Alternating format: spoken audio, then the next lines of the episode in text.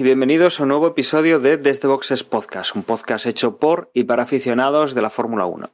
En esta ocasión vamos a hablar de lo que ha ocurrido en el Gran Premio de Turquía este pasado fin de semana y para ello en, esta, en este podcast sí que vamos a contar con casi todo el equipo habitual. No tenemos a Juan, pero recuperamos a José. Muy buenas, José.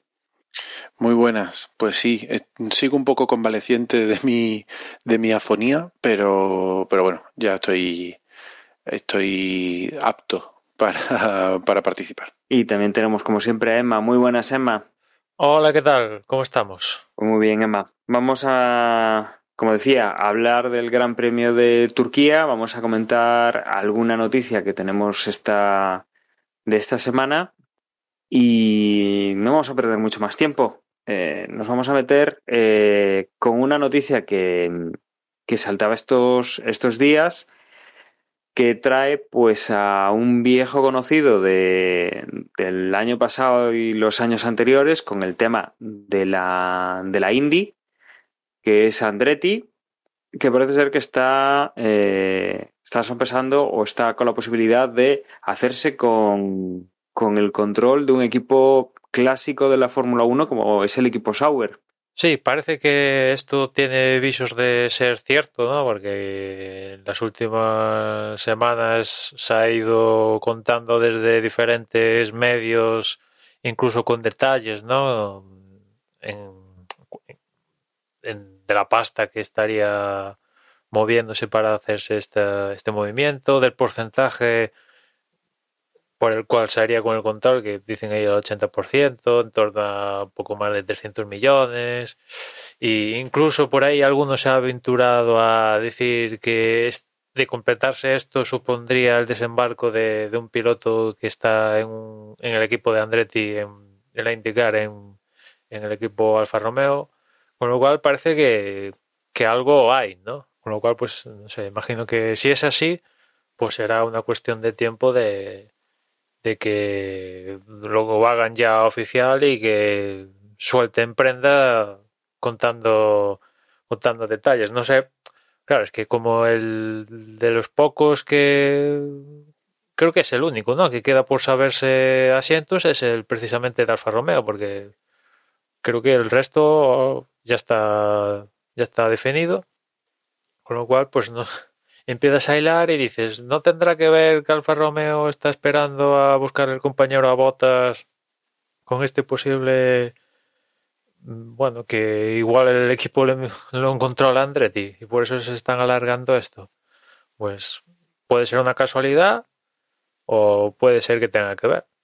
Sí, de, desde luego, eh, eh, Andretti, que ha sido piloto en, en Fórmula 1, eh, conoce el mundillo y por lo visto pues eh, tiene ganas. Eh, el equipo Sauber no es ninguna no es ninguna novedad, pues que ha ido atravesando por ciertas dificultades económicas en los últimos años y alguna dificultad deportiva también, que, que desde luego, bueno, pues es uno de los posibles para, para poder entrar a la Fórmula 1 eh, adquiriendo un buen paquete accionarial.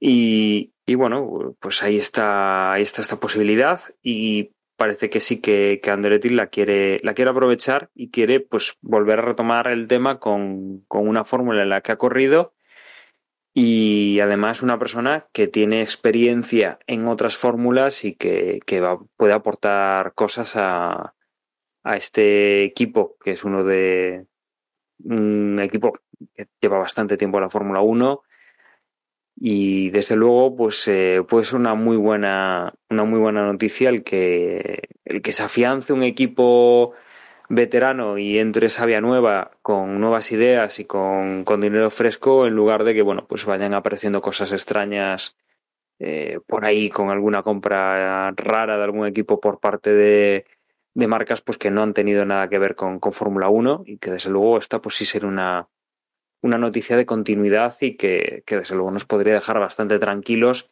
en cuanto a un equipo que ha estado muchos años aquí en la Fórmula 1 y que desde luego merece quizá un poquito más de, de lo que estaba consiguiendo en los últimos años. Bueno, que las cosas como son, Sauber hace mucho que no tiene el control el propio Sauber. Hace ya bastante tiempo que, que vendió, igual tiene algún porcentaje, no lo desconozco, pero hace tiempo que el control de, del asunto, primero se hicieron con ellos unos suecos, de ahí que estuviera Marcus Ericsson pilotando, y después se hicieron esos suecos, digamos que vendieron las participaciones a otra empresa, que es a la que supuestamente sería con el control Andretti, ¿no? Con lo cual, pues, de hecho, creo que hace unos días Pete Sauber hacía cumpleaños, ¿no? Con lo cual, pues el control de la compañía, pues sí, sigue, se, se sigue llamando Sauber y la licencia la tienen y todo esto, pero es un poco, bueno, Williams sí que tenía, estaba ahí dirigido por Williams y tenía sus acciones y tal, ¿no? Pero aquí en el caso de Sauber hace tiempo que no, ya no está el que pone nombre a la compañía ahí cortando el bacalao. Yo la duda que tengo es si esta noticia de, de Andretti eh, tiene algo que ver o no con el acuerdo con Alfa Romeo. Quiero decir, ¿son excluyentes? ¿El hecho de que entre Andretti quiere decir que Alfa Romeo va a dejar de, de patrocinar al equipo o no? O, puede alterar ese estatus de alguna forma, porque a mí me sorprende, no sé, pienso que aunque Sauber eh, es verdad que ni, ni, como Alfa Romeo siquiera está teniendo gran esplendor ni gran protagonismo en las carreras, sí creo que al menos tiene una situación estable en tanto a efectos deportivos como a efectos económicos, lo suficiente como para, para considerarlo una mejora con respecto a los, no sé, a los 8 o 10 últimos años. Entonces, mmm, no sé hasta qué punto están activamente buscando eh, quitarse otro pues, paquete de acciones o, o, Pues precisamente podrían ser complementarios, ¿no? Porque ahora que Alfa Romeo forma parte de este mega grupo Stellantis y, mm. y a ver si quieren resurgir la, la, marca y tal, que la verdad es una marca que en términos de, automó de automóviles está en las catacumbas en venta de, de automóviles, pues si desembarca Andretti, pues sería una manera de intentar canal, canalizar Alfa Romeo en Estados Unidos, ¿no? No sé, imagino, ¿no? O sea, pueden ser complementarios una cosa con la otra más allá que, que excluyentes, tal como lo veo yo. Sí, hombre, tiene sentido. La marca Alfa Romeo lleva mucho tiempo ya desde desde la, el último momento de Fiat que estaban intentando reintroducirla en Estados Unidos con un plan a medio largo plazo y ahora, bueno, no sé qué, qué ha podido cambiar desde que, que esto es Estelantis, eh, pero entiendo que sí, que Estados Unidos sigue siendo un mercado objetivo y que, y que esto puede, bueno, sí podría ser interesante, desde luego. Y, y después Al está el Andretti... asunto que igual a la propia Fórmula 1 también le puede interesar que se meta alguien a hacerse de un americano que aunque la pasta no la, no la pone Andretti, aquí detrás hay una uno de los sponsors de, de, uno de sus coches de indicar es que supuestamente el que va a poner gran parte de la pasta y tal, ¿no? Pero el asunto es que igual a la Fórmula 1 le interesa que, haya un equipo en manos, digo, mías americanas, ¿no? Porque sí, tenemos a día de hoy pero, joder, es más equipo ruso que a día de hoy tiene más pinta en acabar en manos de la familia Mazepin que otra cosa, ¿no? Con lo cual, más pronto que tarde, yo creo que Haas pues va a mandar a freír espárragos al equipo y acabará en manos de Mazepin, imagino. ¿no? Y, y claro, eh, la Fórmula 1 ha hecho lobby, lo hemos contado aquí en el podcast, cada vez que surgía una noticia para tener otro gran premio en, en el país. Lo ha conseguido, el próximo año vamos en Miami imagino que querrán tener el pack completo, equipo americano, más citas y si puede ser ya incluso piloto americano. Pues nada, veremos, veremos en qué acaba todo esto. Eh, quizá también hablando, eh, comentando un poquito con eso que acabas de decir, Emma, de lo del lo de la, bueno, la promoción en Estados Unidos, un detalle curioso que comentábamos antes de, comenzar a grabar, eh, que ha habido, ha salido a la luz pues un vídeo del equipo Red Bull que pues ruedan por las calles de Nueva York, más bien por una, una avenida de estas que, rodean la isla y bueno, pues algún puente eh, que estaba cortado. Y bueno, de- desde luego un vídeo muy espectacular en un día que supongo sería festivo o por lo menos no muy laborable, porque la verdad es que se ven las, las carreteras bastante, las, los otros carriles se ven bastante, bastante limpios, ¿no? Pero bueno, que, que ya están empezando a darle esa promoción en Estados Unidos al Gran Premio de Miami del, del año que viene para, bueno, pues para atraer al público a este, este circuito eh, semi, bueno, semi-urbano, semi-parking que, que tendremos la ocasión de, de verla el año que viene en ese, en esa zona del, del estadio, ¿no? De lo, era el estadio de los Dolphins, ¿no, Emma? Sí, sí, el Hard El Rock. Hard Rock, el Hard Rock, sí. Que, que, por cierto está en construcción ya. Están haciendo. Ya he visto alguna que otra foto que ya está dándole para adecentar ya eh, lo que va a ser el trazado de, de Miami, ¿no? Que por cierto, volviendo al calendario, que ahora parece que, en el podcast únicamente hablamos de, del calendario y, y, bueno, ya falta poco para el día, el día 15. Nada, estamos grabando esto el día 13, con lo cual, pues imagino que en el, el previo de, de, la siguiente cita en Estados Unidos, pues ya habrá comunicado de, del Consejo Mundial del Motor que se reúne este viernes y ya tendremos el calendario, que va a haber algún que otro retoque con el que comentamos el, la otra vez.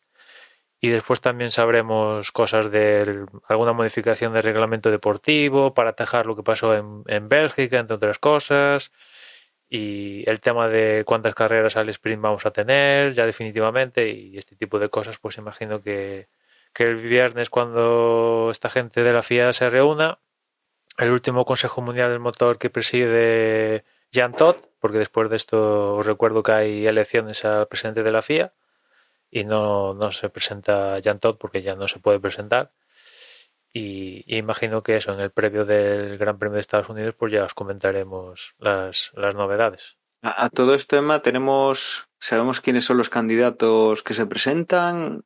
Sí, sí. Que puede repetir Jan Todt.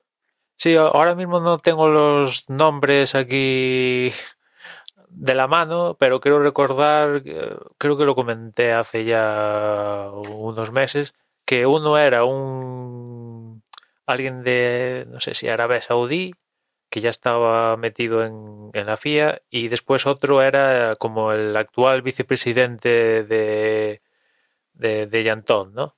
Con lo cual uno era el, el que rompía y después el continuista, que es el que hasta ahora era vicepresidente, pues seguir un poco el, parece, ¿no? El legado. Hace ya, hace ya mucho aquella elección de Jan el tiempo vuela, pero bueno, tampoco, no sé, no tengo la sensación de, de cuánto tiempo ha pasado, porque yo creo que poco hemos tenido que hablar de, de Jan ¿Te acuerdas? ¿no? En, en no, sé si os recordaréis, porque yo creo recordar que cuando Todt se presentaba para presidente de la FIA por primera vez, yo creo que ya teníamos podcast que yo recuerdo hablar de que se hablaba, bueno, ahora Todt es presidente de la FIA, seguro que ahora Ferrari se va a ver favorecido, etcétera, etcétera, va a ganar y no sé qué, y al final, pues, bueno. Pues, pues, pues sí, ¿eh?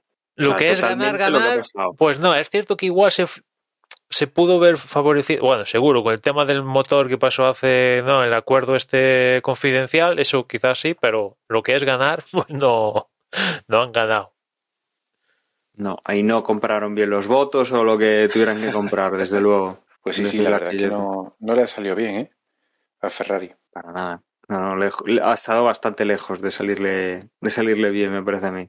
De hecho, diría que han perdido bastante control, ¿eh? del control que llegaron a tener cuando reinaban con eh, los cinco seguidos de Schumacher, eh, al control que tienen ahora, pues, a ver, que aún siguen teniendo derecho a veto, ¿no? Que eso en, lo han conseguido mantener en el acuerdo de la Concordia nuevo y tal, ¿no? Pero la sensación es que no cortan el bacalao ellos, pese a todo, a seguir teniendo el, el, el veto y tal, ¿no? Que tampoco es que lo hayan utilizado muchas veces a lo largo de los años desde que eso se lo permitió Eccleston.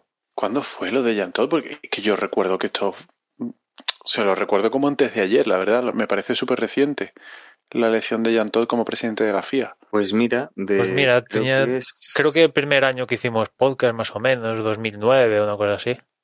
¿Tanto hace? Sí, Madre sí, mía. sí, sí.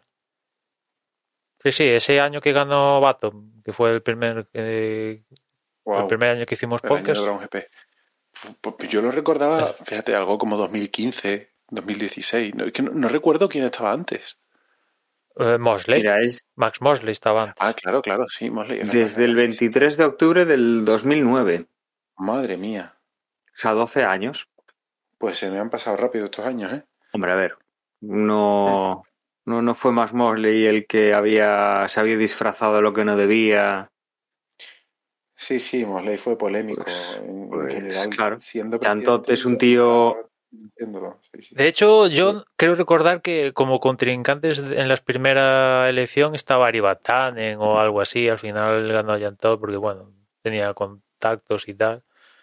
Y a partir de ahí, en las reelecciones, pues nada. Es lo típico. Una vez que hace los más duros de ganar la primera vez, pues en las siguientes elecciones, el que ya está, pues ya corta el bacalao en la organización y ya se sabe mantener en el, en el poder. Y, eso sí, intentó, creo que intentó ampliar el el límite de mandatos que había en la FIA, pero no, no se lo permitieron, eso ya no se lo permitieron y de ahí que no, no siga pudiéndose presentar a más a seguir como presidente porque ya ha agotado los máximos mandatos que puede hacerlo, ¿no? Y ahora buscando, pues mira, he encontrado los nombres. El, un, candidato es Mohamed bin Sulayem y después el, continuista, el que ha estado también en el equipo de, de Todd hasta ahora, es Graham Stoker. Esos son los dos candidatos que yo sepa que van a optar a ser presidente de la FIA a finales. Eh, no sé cuándo van a ser las elecciones, imagino que en diciembre, en noviembre, diciembre, por ahí, imagino. Sí, entiendo que será entre, entre temporadas, ¿no? Y normalmente, pues, todas las temporadas van a, van a estar finalizadas a final de año para no.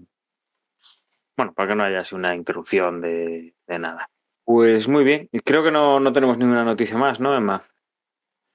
No, no, ya decía, estamos a expensas de... mm, Podíamos hablar y tal, pero ya como en un par de días sale ya material, información oficial y tenemos ya el previo de Estados Unidos para la semana y tal, pues ya lo dejamos para, para la semana sin, sin estar dándole tantas vueltas como le estábamos dando al calendario y ya con un calendario oficial y tal, pues ya lo discutimos la semana que Ah, viene. a ver, a ver, el tema es que si nos metemos en estos fregados cuando normalmente ya no suele pasar, que al día siguiente nos confirman o nos dejan desactualizado el podcast, si nos metemos en algo que ya sabemos que va a salir, ya mal vamos. Entonces, sí, hablaremos la semana que viene con, con todos esos datos de lo que se va a venir y, y así, pues, si nos equivocamos no quedamos mal y si lo decimos, pues mira, mm, así no, no tenemos la duda de si será así. Vamos directamente al grano cuando tengamos todos los datos la semana que viene.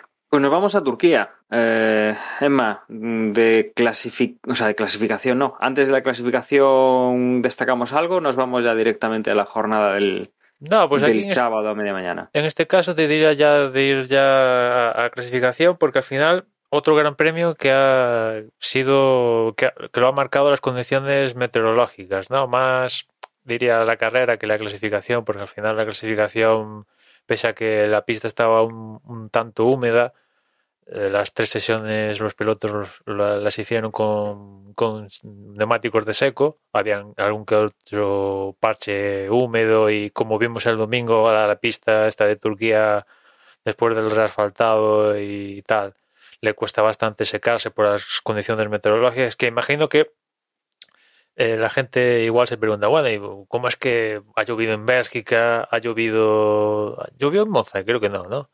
Ha llovido en Rusia y tal. Dicen, ¿cómo es que está lloviendo ahora? De repente se han juntado tantas carreras con lluvia, ¿no? Bueno, pues eso es lo que tiene estar en...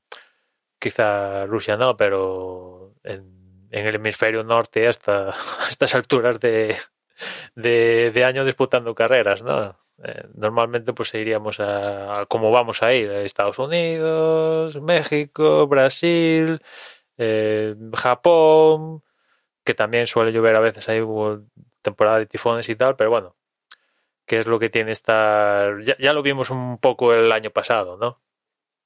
Visitar estos eh, países europeos eh, en pues esto, octubre, noviembre, pues ya no estábamos acostumbrados y de ahí que las carreras empezaran, han empezado a las 2 de la tarde en vez de a las 3 y tal, para temas ya de luminosos y tal.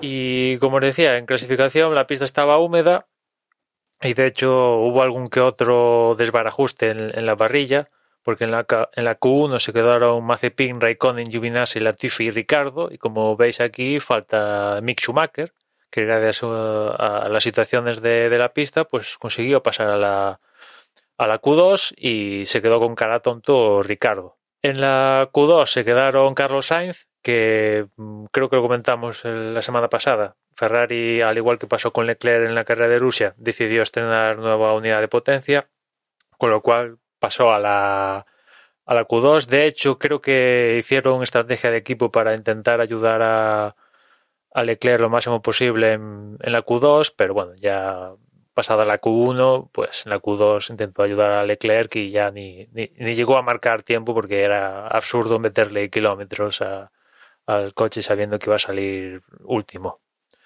Y ahora sí, se quedó también Schumacher, que bueno, dentro de lo que cabe, pues, oye, es un, un hito pasar con el Haas a, a la Q2. Se quedó Russell, que cuando estaba marcando su mejor tiempo de la Q2, pues cometió un, fallo, se le fue el coche justo en la última curva y ahí se acabaron sus esperanzas de meterse en, en Q3. También se quedó Esteban Ocon y, y Vettel. Y pasaron a la Q3 y fueron décimo Sunoda, noveno Stroll, octavo Norris. Aquí los McLaren no han estado muy, muy, muy bien, a excepción de, a diferencia de lo que fueron las carreras anteriores de Monza y, Rusia. Sergio Pérez fue séptimo, la verdad que fue una mala clasificación. Después en carrera lo hablaremos, lo corrigió bastante. Sexto fue Fernando, que juntando la después penalización de Hamilton porque Mercedes decidió penalizar con, con, Hamilton. En este caso, no estrenando todos los elementos de la unidad de potencia, únicamente estrenando el, el, un nuevo elemento y rompiendo el límite que hay por temporada del motor de combustión, con lo cual en vez de salir último, pues se vio penalizado 10 posiciones, ¿no?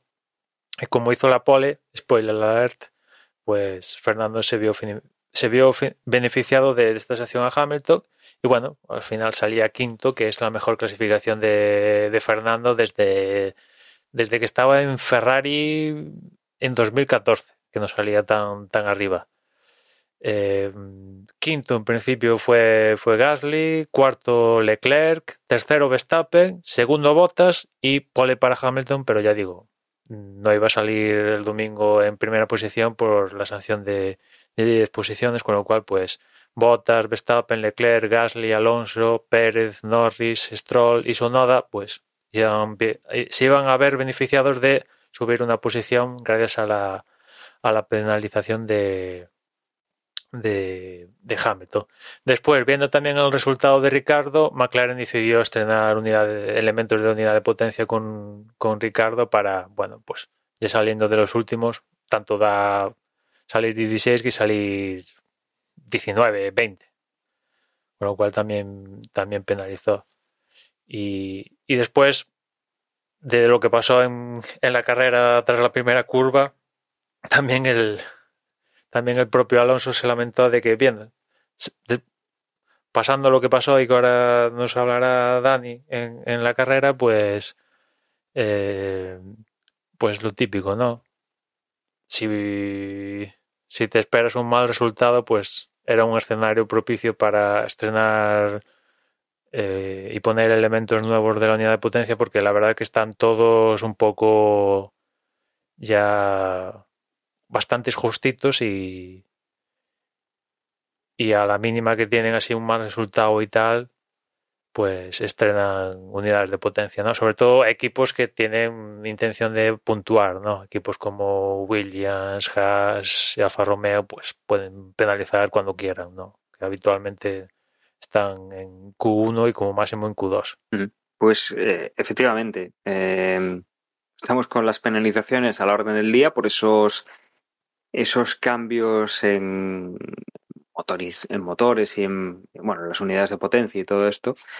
Y, los equipos ahora pues están cayendo uno tras de otro y están aprovechando pues eh, estas estas carreras en las cuales pues no ven oportunidad de, de bueno digamos de de salir fácilmente, bueno, pues ala, venga, pues cambiamos, aprovechamos aquí y, y venga, pues eh, ya, como decías, ¿no? Como Ricciardo, ya de salir por la parte de atrás de la parrilla, salir último ya no, no supone de una gran desventaja.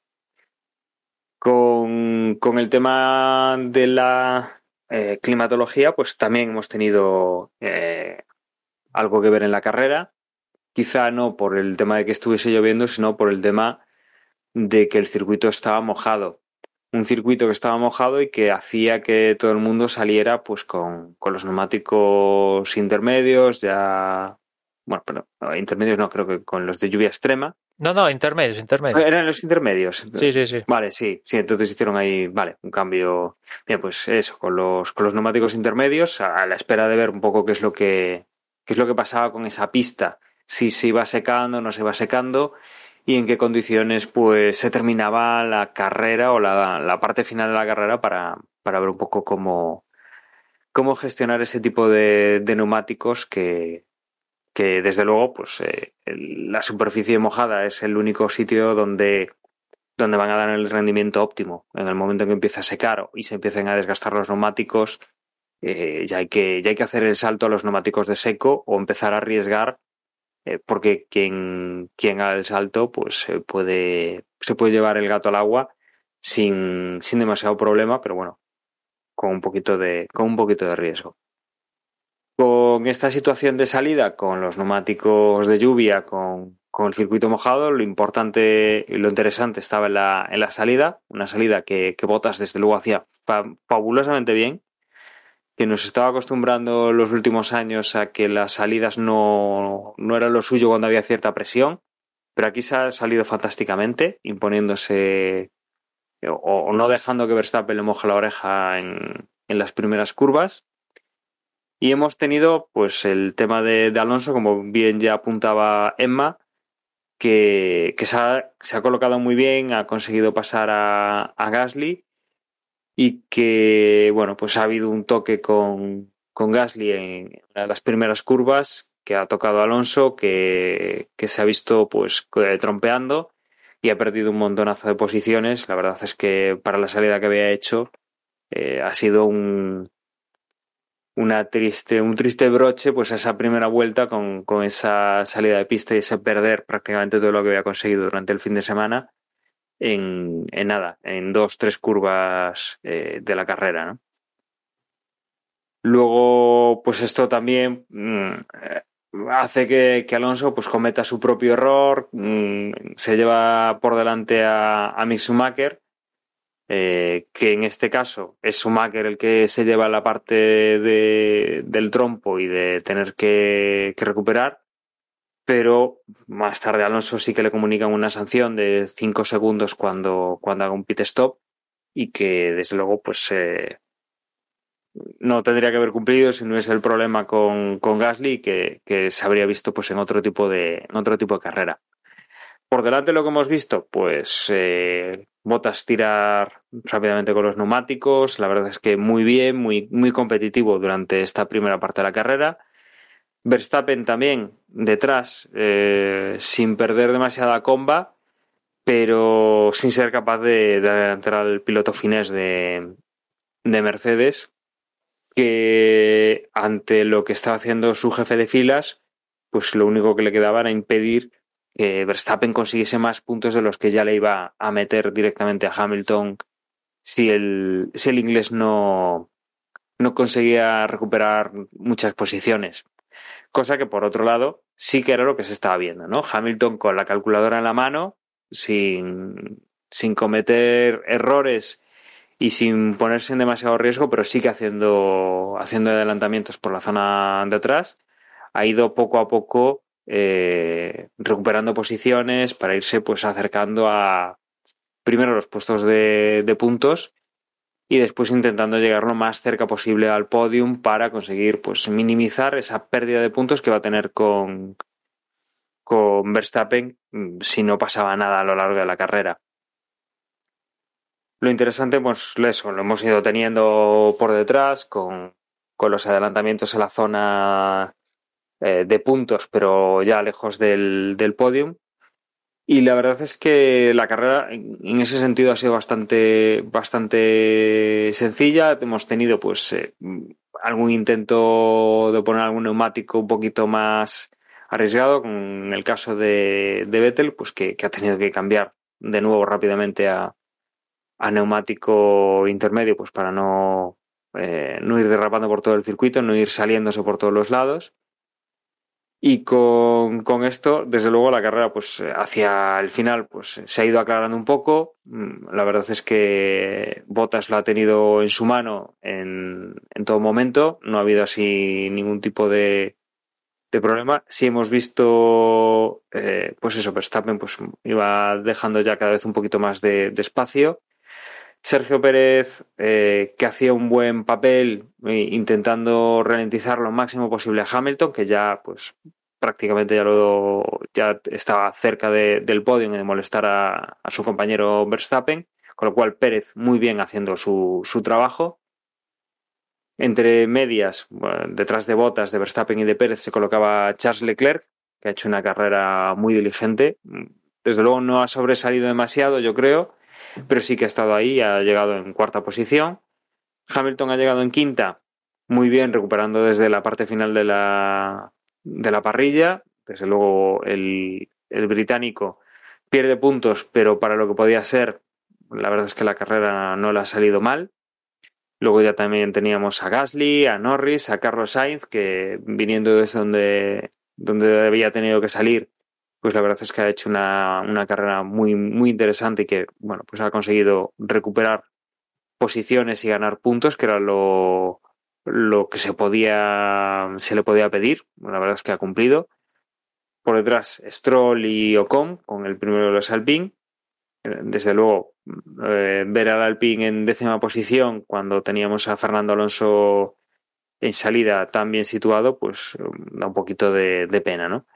Por detrás, décima posición con Giovanazzi, Kimi Raikkonen, eh, Dani Ricciardo, Sunoda, Russell, Alonso, que entraba con, eso en la vuelta 16, después de todos los problemas que ha tenido. Eh, décimo séptimo era Latifi, décimo octavo Vettel, que había arriesgado y bueno, pues ahí ha, ha, perdido, ha perdido tiempo.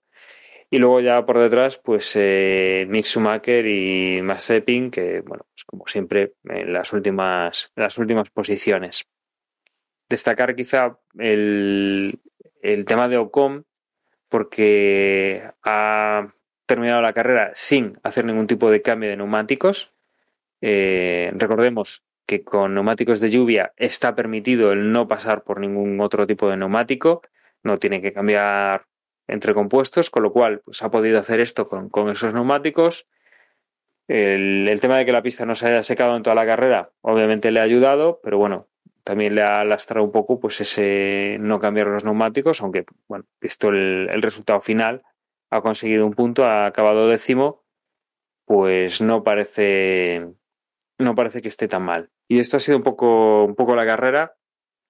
Y no sé vosotros eh, si destacáis algo, porque desde luego para mí ha sido una carrera bastante, bastante plana y sin, sin mucho, sin mucho aliciente salvo ver un poco a dónde llegaba Hamilton y, un poquito pues ese desgaste de los neumáticos y si había alguien que se, que se arriesgase un poco más. Lo mismo te iba a decir, Dani. Para mí, sorprendentemente, porque una carrera que empezaba en agua y que prometía tener o poder dar mucho espectáculo, el hecho de que toda la carrera haya sido con las mismas condiciones de agua, lo cual creo que es una, una cosa muy rocambolesca porque es muy poco común, ha hecho que al final mm, hayamos visto una carrera entre comillas en seco y, normal y sin que pase muchas cosas. Me ha llamado eso quizá más la atención que, que luego lo que ha podido ocurrir en carrera porque, porque es verdad que luego no, no se ha visto mucha emoción. Para mí quizás lo más destacable es lo de lo de lo de Ocon. El, el hecho de que haya podido terminar la carrera sin parar en boxes me parece algo em, totalmente em, inimaginable, eh, me parece digno de, loa, de mención, y, es más, es que yo en, las últimas 15 vueltas yo estaba dudando si es que era eh, legal, porque, porque claro, mmm, cuando la carrera es en seco está claro que tienen que utilizar dos compuestos distintos, por lo tanto es obligatorio, no, es obligatorio para en boxes, pero no tienes más remedio que hacerlo. Cuando la carrera es en mojado, eh, al desaparecer el, la obligatoriedad de utilizar diferentes compuestos, yo dudaba si realmente la norma dice que tienes que pasar en alguna vuelta por el, por el carril de box. Y claro, desde que se quitaron los repostajes y desde que mm, desde aquellas dos, tres temporadas que hubo en las que los neumáticos duraban toda una carrera, mmm, no habíamos visto nada igual. A mí, a esto me pareció, yo te digo, algo...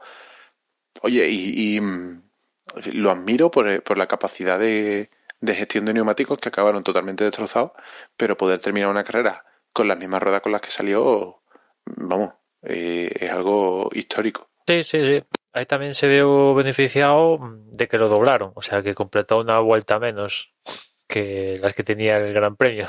Si llega a tener que hacer esa vuelta extra, igual no lo cuenta, eso también es, es verdad, pero pero sí, sí, es, es un hito. Esto de Ocon, hacer un, una carrera sin parar en boxes, sin tener que tener en cuenta ciertas circunstancias como banderas rojas donde es posible cambiar neumáticos y tal, salió la estadística, ¿no? Había que remontarse a 1990 y, y algo, mi casalo creo, que no, no pasaba esto, ¿no? O sea que que no es muy habitual. Mira, fue Salo en Mónaco en 1997. La, la, anterior vez que alguien hizo la carrera entera sin, sin parar en boxing, sin tener en cuenta circunstancias especiales que provoquen que, entre comillas, te salga gratis el, la parada, ¿no? Con lo y cual, Mónaco, pues, además. Sí, sí, o sea que es. Es algo inaudito lo de lo de Ocon y desde luego la era moderna, por así decirlo, siglo XXI es la primera vez que, que pasa, ¿no? Y sí, como estoy con vosotros, la carrera tampoco fue nada, no provocó un poco, no hubo esa opción, como decía José, por al final las condiciones de la pista no provocaron que hubiera cambios de neumáticos a intermedios a secos y tal, y con lo cual, pues al final, pues es cierto que no fue una carrera en seco, pero la podríamos convertir en seco porque al final pues no hubo ese ese trastorno de seco a mojado o de mojado a seco, ¿no? Que puede haber en estas circunstancias cuando suele caer lluvia y tal, ¿no? Y al final fue una carrera de, yo diría, para los escuderos, ¿no? Por un lado, Botas hizo su papel, que es hacer que Verstappen no consiguiera la máxima cantidad de puntos, lo, lo consiguió. Y después Pérez hizo también su, su, papel. En clasificación estuvo muy mal, las cosas como son. Salió. No, no se te puede colar Gasly. No. Y, y, tienes que estar ahí arriba. Pero después en carrera estuvo bien. Y de hecho, yo creo que Así lo más destacado de la carrera fue la defensa de, Pérez a, Hamilton con creo que llevamos treinta y pocas vueltas, pues Hamilton en sus remontadas se encontró con Pérez y Pérez le defendió la posición maravillosamente. Y, que hubiera pasado si Hamilton hubiera adelantado a, a Pérez, pues quizás hubiera cambiado la, la hasta escurrir de la carrera de, de Hamilton le hubiera sido más sencillo aproximarse a Verstappen, ¿no? Porque en esos momentos, pues eso, estaba cerca de Pérez y, pasar a Pérez ya suponía estar bastante, bastante ya a la cola de, los que estaban ahí en las primeras posiciones, que estaban siendo Bottas, Verstappen y, y Leclerc, ¿no? Con lo cual, pues hizo su papel y bueno, al final juntando eh, su estrategia, su defensa de Hamilton y, que Mercedes estuvo ahí en un limbo con la estrategia de Hamilton, pues hizo que Pérez consiguiera el, el, podium, ¿no? Y al final Red Bull sale con recuperando el liderato Verstappen, ahora es líder con seis puntos de ventaja con Hamilton y gracias a la segunda y tercera posición de, de Pérez, tampoco es que le hayan recortado la, leche de puntos a Mercedes, pero al final han parado un poco la sangría de, puntos que le estaba metiendo Mercedes en las últimas carreras, ¿no? Lo han parado un, un poco y le han recortado un, unos pequeños puntos en el Mundial de, de Constructores. Eso sí, las cosas como son, no sé si estaréis conmigo, pero en las últimas carreras ha dado, yo, yo al menos tengo la impresión de que Mercedes ha tenido, tenía un poquito más que Red Bull, pero por circunstancias no ha podido maximizar los resultados, ¿no?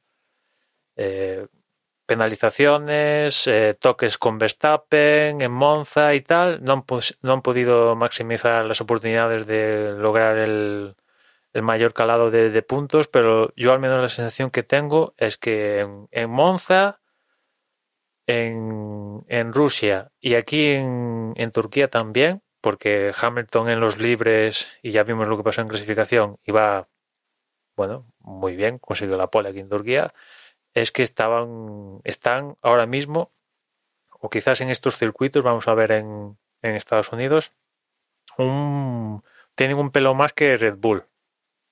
Pero por las circunstancias, Verstappen y Red Bull de momento han conseguido mantener una regularidad y de ahí que, que, sean, que sean líderes, ¿no? Pero realmente el campeonato está muy, muy, apretado, ¿no? O sea, estamos viendo cómo cambia el líder en cada carrera que, que, que sucede.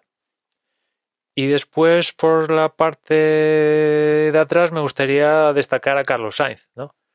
Que salía en las catacumbas y, y fue el único que en esta carrera así de mantener posición fue el único que consiguió remontar, ¿no? Porque es cierto que Alonso tuvo este toque con Gasly y y se fue a las catacumbas, pero después se quedó ahí, no, no tuvo margen de salir de ahí. Ricardo, que salía también ahí abajo, tampoco tuvo mucho para salir de ahí. El único que salió y que tenía un coche con posibilidades de estar en puntos fue Carlos y lo consiguió, ¿no? Es cierto que después se vio perjudicado por esa parada de boxes fantasma, diría yo, que es, empezamos a ver en, en Fórmula 1 desde que ha entrado en juego la nueva directiva y según ha dicho, le he leído a Binotto, al parecer la parada, y eso se vio, hicieron el cambio de las cuatro ruedas y no hubo, estaba todo bien, pero resulta que, que la, el, envío de la señal que le tiene que ya indicar definitivamente a Carlos acelerar y salir, pues hubo un problema y no, esa señal tardó en vez de llegar a los, pues eso, cuando se acaban de poner bien las cuatro ruedas, tres segundos, pongamos, pues llegó a los ocho segundos y eso pues le privó a esta parada así mala fantasma, porque realmente la parada los mecánicos la completaron bien. Pues privó a, a Carlos de, de, no sé, al menos luchar con Norris e intentar pues tener alguna que otra aspiración de, intentar colarse en, iba a decir, los cinco primeros, quizás sería ambicioso, pero bueno, mm, tener la ilusión de igual colarse en, en, esas posiciones porque realmente fue, fue bastante, bastante bien. Y, y después también destacar el tema de, de Alonso y, y, los toques, porque el toque entre Gasly y Alonso al final se investigó y penalizaron a Gasly con 5 segundos y después, como decía um, Dani, intentando recuperar ya las primeras de cambio y tal, pues Alonso no calculó bien y se llevó a Schumacher y también le pusieron la misma sanción que le pusieron a Gasly, se la pusieron a Alonso, a Alonso ¿no? que son el clásico 5 segundos. Y la verdad es que esto, la situación de Alonso este fin de semana se ha visto envuelta por lo que ya viene pasando desde Austria, lo que pasó en Rusia, el tema de que los comisarios o al menos eso ha venido a decir Alonso, ¿no? De que según sea el color del piloto, la nacionalidad, puede ser que te sancionen o no. Mm, y, bueno, Alonso lo investigaron el sábado por no respetar banderas amarillas, al final no le pusieron ninguna sanción y la verdad que algunos equipos están bastante moscas por, por esta razón, porque no entienden cómo Alonso se fue de rositas sin, la sanción y de hecho puede que se cambie el reglamento por eso. Y después lo que pasó el, el, domingo con, con, Alonso, pues no sé vosotros cómo lo veis, pero en el caso de Gasly y Alonso, pues yo, al menos yo, no veo la sanción a Gasly. En cambio, la de Alonso a Schumacher sí que la veo.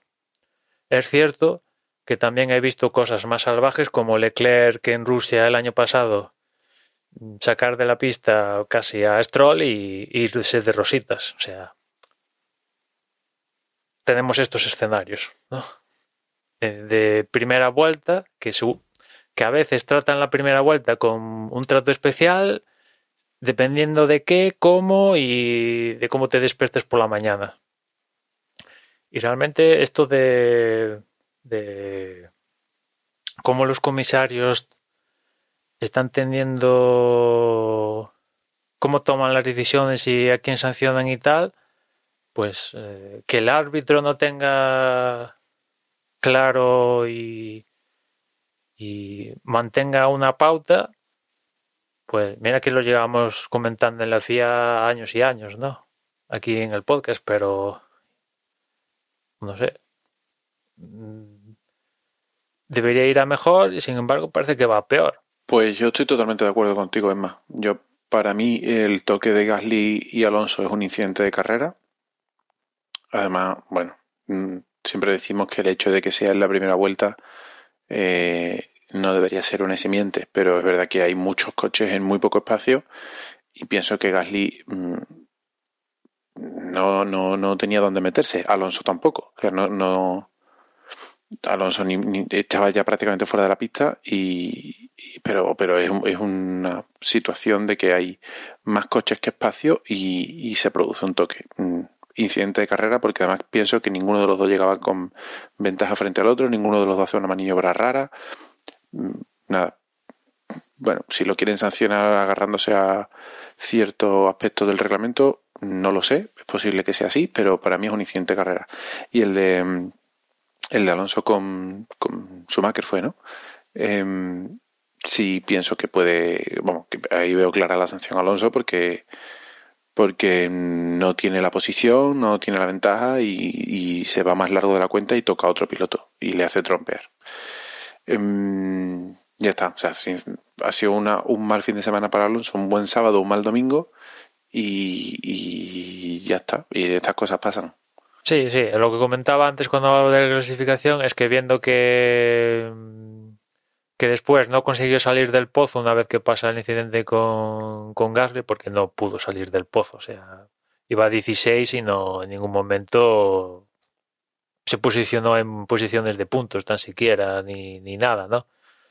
Eh, pues después se lamentaba diciendo, sabiendo esto, pues hubiera sancionado estrenando unidades de potencia, que la verdad que Alpine también va justilla, ¿no? En general todos, como, dice, como decía, pero Alpine tiene el tema de, de, los escapes que también empieza a computar con límite esta temporada y tal, y ya, ya están al límite y, les hubiera venido bien, pues viendo el resultado final, pues estrenar elementos, ¿no? Pero, claro, saliendo quinto, eh, no vas a sancionar, ¿no? Sobre todo al PIN, ¿no? Y sobre todo tratándose de, Alonso y una pista en condiciones a priori a principio de carrera con proyección de que es un poco lo que pensaban todos. Bueno, la previsión no va a llover y suponemos que la pista va a ir a seco, con lo cual se va a dar el,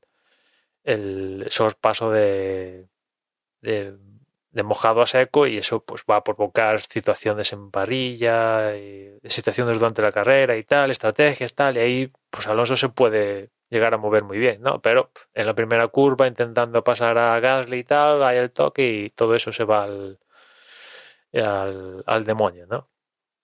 Desde luego, con lo que dice Alonso también, eh, sabiendo lo que, lo que iba a pasar, yo casi habría esquivado a Gasly antes que andar penalizando. También, ¿no? Si también nos ponemos en esas, te esperas un poco. pero sí, sí. sí, sí, obviamente a carrera pasada poco, poco puedes hacer, pero, pero nada, oye, estas son las carreras y estas son cosas que pasan. Mm, Creo que Alonso ya conoce muchas de estas de estar metido en el medio y, que estas cosas pasan. Es una pena, era una gran posición, pero pues no ha podido, no ha podido aprovecharla.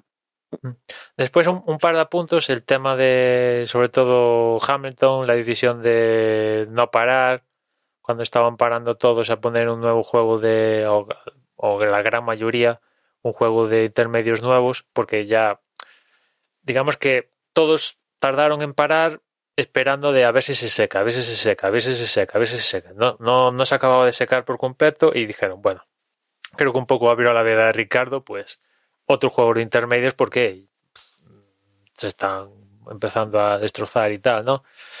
Y, y ya estaban empezando a entrar todos sobre la vuelta 30 y pico y tal. Y, y el equipo llamó a, a Hamilton a que entrara. Y Hamilton dice, no, no, ¿cómo voy a entrar? Si estoy rodando bien y tal, espérate, espérate. No sé, realmente viendo el resultado final, claro, viendo cómo ha acabado la película, es más fácil decir que se han equivocado, ¿no? Y que uh, lo que tuvieron que hacer era meter a Hamilton cuando lo llamaron, porque así hubieran tenido un gran... Lo más probable, viendo datos del resto y tal, es que lo más posible es que Hamilton, de parar en la vuelta que le decía el equipo, hubiera finalizado la carrera detrás de Verstappen, o sea, hubiera sido tercero, es el escenario más probable, pero decidieron hacerle caso a Hamilton en una primera instancia, igual se hubieran arriesgado a como se arriesgó con hacer la carrera entera sin parar, pero bueno, hay también no sé, dudaron demasiado porque cuando metieron a Hamilton en la vuelta 50, falta de 8, pues ya estaba demasiado el, la tostada adjudicada, ¿no?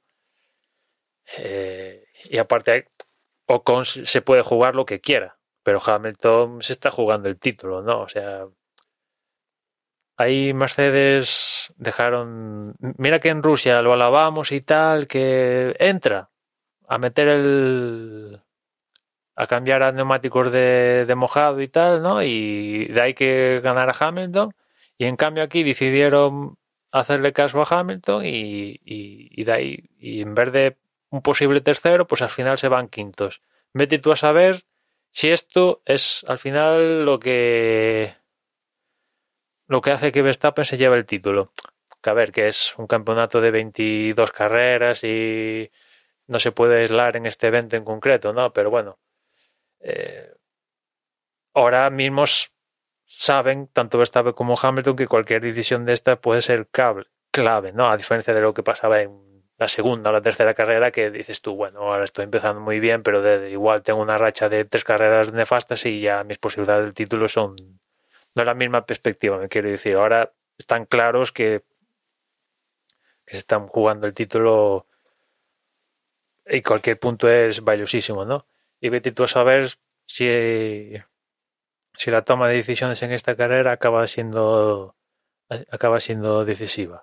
Hombre, ya estamos en un momento en el que cualquier decisión, por intrascendente que pueda parecer en un principio, puede ser decisiva. Y, y, no solo por parte de los pilotos, también por parte de los equipos.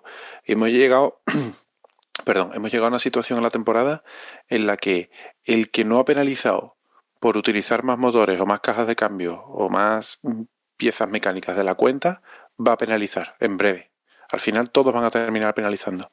El decidir por parte de un equipo si penalizar en un circuito o en otro y cómo salga luego ese fin de semana, tanto por condiciones climáticas como por el resto de pilotos, como por, múltiples factores, puede ser clave.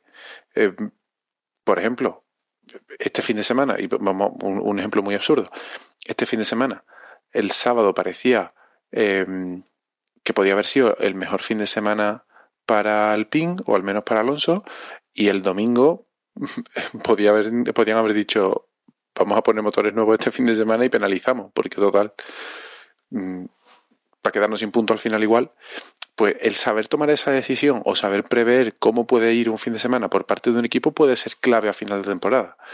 El, hecho de que un piloto, de acuerdo con su ingeniero o con su equipo, o, todo lo contrario, decida entrar una vuelta o la siguiente, o copiar a su rival o hacer lo contrario que su rival en un, en un cierto momento de, un, de una cierta carrera, puede ser decisivo a final de temporada. O sea, nos podemos remontar a un, siendo, no siendo en la última carrera, pero cualquier decisión que se tome de aquí a final de temporada puede acabar siendo un Alonso detrás de Petrov perdiendo el Mundial.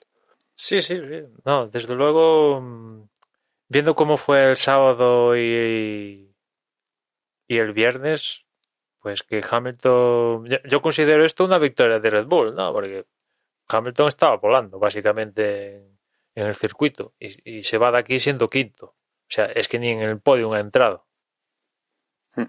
Es cierto que Verstappen no le ha metido la leche de puntos, no, afortunadamente para Mercedes, ahí estaba Bottas y, pues lo que decía antes, Mercedes tiene un, pelín más quizás en este momento con respecto a, a Red Bull, pero ostras, quieras o no quieras, si te vas a mirar la temporada, Verstappen siempre que no ha tenido ningún contratempo serio, se lo han llevado por delante o, no sé, ha tenido algún o ha tocado con o ha chocado con, con Hamilton básicamente, pues ha estado siempre en el podio. En cambio Hamilton no, y eso yo creo que pesa, ¿no? De ahí que yo siga viendo a Verstappen campeón, ¿no? Porque un tío que se mantiene regularmente en el podio, ostras, eso al final en un campeonato, sobre todo tan largo como estos, de 22, tiene que, tiene que pesar. Sí, veremos, veremos el final de temporada, porque ya no queda tanto para, para que se decida el título. Eh, tenemos una carrera menos. Eh, si no recuerdo mal, nos faltan seis. Nos falta Estados Unidos, nos falta México, Brasil y luego nos falta el, las dos de Arabia Saudí, de Abu Dhabi. Nos quedan seis. Qatar, ¿no? Y Qatar, efectivamente. Qatar, Arabia Saudí y Abu Dhabi. Sí, sí. Por lo visto en el calendario que tengo yo aquí, no sale todavía Qatar. Vamos bien. Pero bueno, eh, sí, efectivamente sale, sale aquí. Si no se cancela alguna, ¿no? Porque ya estamos dando por hecho que las seis que quedan vamos a ir a esas, ¿no? No va a haber ningún contratiempo de última hora de por COVID o mm, se junta martes con Venus y, hay una tormenta aeroespacial o una movida rara, ¿no? Aparecen los aliens, ¿no? Mm. Yo entiendo que se van a completar, o sea, no vamos a tener ningún contratiempo de estos, ¿no? Porque cambiaría mucho la película como si de repente dicen, ah, no, que ya no podemos viajar a Brasil. Ostras, ya es una carrera menos, encima Brasil poner en este caso específico, pues vamos a tener el, nuevo formato sprint y tal, pues bueno, pues ya es otra manera de, de, verlo, ¿no? Ah, desde luego. No, pues no, no quedan tantos puntos, pues son eso, eh, seis carreras, son 25 por carrera, son 150 puntos más carrera del sprint, que son tres más, y, luego las seis vueltas rápidas. O sea que estamos ahí ya en 158 puntos, eh, como mucho que se pueden lograr. Es cierto que tengo que ser sincero que mi proyección era que Verstappen fuera campeón con cierta facilidad en Abu Dhabi. Pero viendo cómo van las cosas, la proyección es que en Abu Dhabi va a estar la cosa va a estar bastante abierto. O sea, en cuestión de quién se lleve la victoria, puede ser que, que sea el campeón. Viendo que, pues esto, estamos viendo en ventajas de 6, 2, 3. Y claro, eso es quien gana, pues con la diferencia que hay con el segundo y encima con el tema de la vuelta rápida, pues de darse eso, se llevará el título. Sí, y, Sí, sí, y deja, no, no está para hacer apuestas ahora mismo. y deja que sea así, además. Sí, sí. que desde luego está la cosa interesante y hacía mucho tiempo que no, no teníamos tanta incógnita en quién iba a ganar el, el campeonato del mundo sin ser compañeros de equipo. Y ya no digamos que, que a estas alturas no estuviese liderando un Mercedes. Ya no estamos hablando de una posibilidad de que lo gane alguien que no lleva un Mercedes, sino de una posibilidad de... O sea, de, ya, ya no digo, eh, hablando de posibilidad matemática, sino que realmente ahora sí que tenemos esa posibilidad y quien está liderando es un, es un Red Bull. O sea, con lo cual eh, sí que estamos teniendo una temporada que yo creo que, que era mucho, llevábamos mucho tiempo deseando tener algo así. Eso en el Así Mundial que- de Pilotos. En el de Constructores ya ahí sí que veo que Mercedes mm, Sí, quizá, quizá hay la ventaja. más a- se va a decantar más por Mercedes en el Mundial de Constructores. Quizá la ventaja repente- que tiene, que tiene pues un piloto como, como Botas eh, con un coche tan bueno, pues eh, se nota comparándolo con, A ver, es que con Pérez. lo comentaba, ah, o sea, lo comentaba en un podcast atrás que, que Russell y, y Pérez hicieron el mismo número de puntos en el transcurso de, de las carreras estas que fueron Bélgica, Rusia, Italia, Holanda.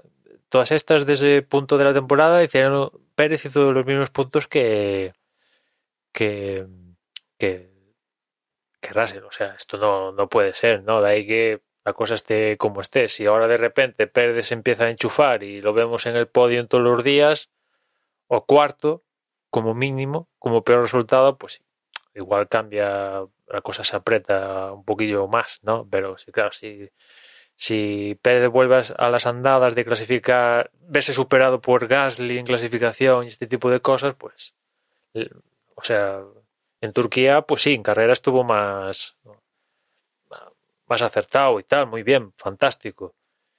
Para eso le pagan y para eso lo quiere Red Bull, fantástico, pero o sea, lo que a veces comentamos de Alonso, no puede estar haciendo milagros todos los días. Uno o dos veces, pues vale, pero todos los días no te va a salir la carrera de remontar y, y tal, ¿no? Y aparte, aquí, por ejemplo, los McLaren no han estado finos, pero en Rusia y en Monza le dieron la vara. Vete tú a saber si en Estados Unidos, México y las que quedan, pues de repente vemos también a McLaren recuperar el tono y también pueden estar ahí partiendo el bacalao. Ferrari, pensando en, en, en Pérez, me refiero, de cara al Y bueno, y, ta- y, y, y también haciendo que los, que los otros pilotos pues tengan tengan más, más con qué luchar, ¿no? En algún momento, pues que, que te aparezca un, un Norris que, bueno, pues que igual se mete entre Verstappen y Hamilton y oye, son puntos más que, que puede arañar uno y que pierde el otro. Con lo cual no, no lo vayamos a descartar tan pronto, ¿no? Yo creo que queda mucho campeonato y que seguramente vayamos a ver alguna cosa interesante también que incluya pues a eso, a terceros pilotos que en principio no cuentan para el campeonato del mundo, pero que, que van a tener que decir lo suyo, ¿no? Si os parece, eh, hacemos un repaso de, este campeonato del mundo, de cómo, cómo estamos ahora mismo, con Verstappen en primera posición en pilotos, eh, con 262,5 puntos, seguido de Hamilton con 256,5 puntos. Aquí es donde está toda, todo el pescado para venderse. Tercero es Bottas con 177 puntos, que matemáticamente podría ser todavía campeón del mundo, pero que está bastante lejos También podría ser Norris incluso, eh, que es cuarto con 145 puntos, o Sergio Pérez, que es quinto con 135. Pero bueno, matemáticamente es una cosa, pero que haya posibilidades es, es otra. Sexta posición, Carlos Sainz, eh, 116,5 puntos. Tiene medio punto más que su compañero de equipo, eh, que es séptimo, Charles Leclerc. Octavo es Dani Ricciardo eh, con 95 puntos. Noveno, Pierre Gasly con 74. Décimo, Alonso con 58. Un décimo Ocon con 46. Décimo segundo, eh, Sebastián Vettel con 35. Décimo tercero, Stroll con 26. Décimo cuarto, Sunoda con 18. Décimo quinto, Russell con 16 puntos. Décimo sexto, Latifi con 7. Décimo séptimo, Kimi Raikkonen con 6 puntos. Décimo octavo es Giovanazzi con un punto y a partir de ahí, mi suma que Robert Kubica y Mazepin, pues no han puntuado todavía. En cuanto a constructores, también lo que decía Emma, eh, Mercedes va un poquito por delante, va en primera por delante la posición con 433,5 puntos, seguido de Red Bull con 397,5 puntos. Desde luego la diferencia es salvable, pero bueno, que ya va abriendo un pequeño hueco mayor a lo que, a lo que hay en el campeonato de, pilotos. Luego, en tercera posición, ya bastante retrasado, está McLaren con 240 puntos, 232,5 tiene Ferrari en cuarta posición, quinto es Alpine con 104 puntos, sexto Alfa Tauri con 92, séptimo es Aston Martin con 61, octavo es Williams con 23, noveno es Alfa Romeo con 7 puntos y Haas que todavía no, no ha puntuado en esta temporada. Aquí, como, como vemos, pues hay varias posiciones que están ahí en disputa, como pueden ser Mercedes y Red Bull, McLaren y Ferrari, y luego Renault y, y Alfa Tauri. Por detrás de ellos, pues eh, ya se reparten menos puntos y, y, bueno, puede haber algún cambio, pero, pero sería extraño.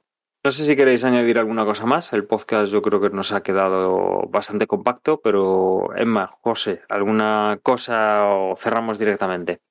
Bueno, entiendo que, que no tenemos nada más que añadir por, por hoy. Y, nada, pues cierro, como, como siempre, mmm, dándoos las gracias porque hayáis estado con nosotros una semana más, que, que espero que hayáis disfrutado que nos quedan, si no recuerdo mal, unos 8 o 9 podcasts más antes de finalizar este 2021 y que esperemos que también estés ahí con nosotros.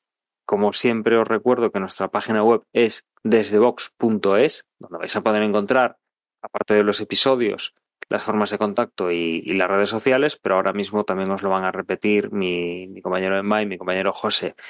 Sin más, yo me despido aquí, un saludo y hasta luego. Yo como siempre os recuerdo que en Twitter nos encontráis como arroba desde boxes y nada más. Ya nos escuchamos en la próxima, en la próxima carrera y recordad, tened fe en el plan. Bueno, yo os recuerdo que tenemos un grupo en Telegram eh, al que se hace a través de t.m barra desde boxes.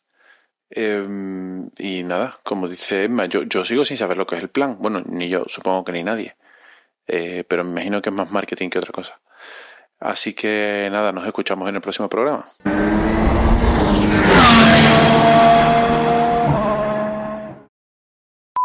Ahí el plan, José. Hay que plan. creer en el plan, José, joder. Esto en es como general. el club de la lucha. Primera norma del plan. No se habla sobre. No se habla del plan. plan. No se habla del plan.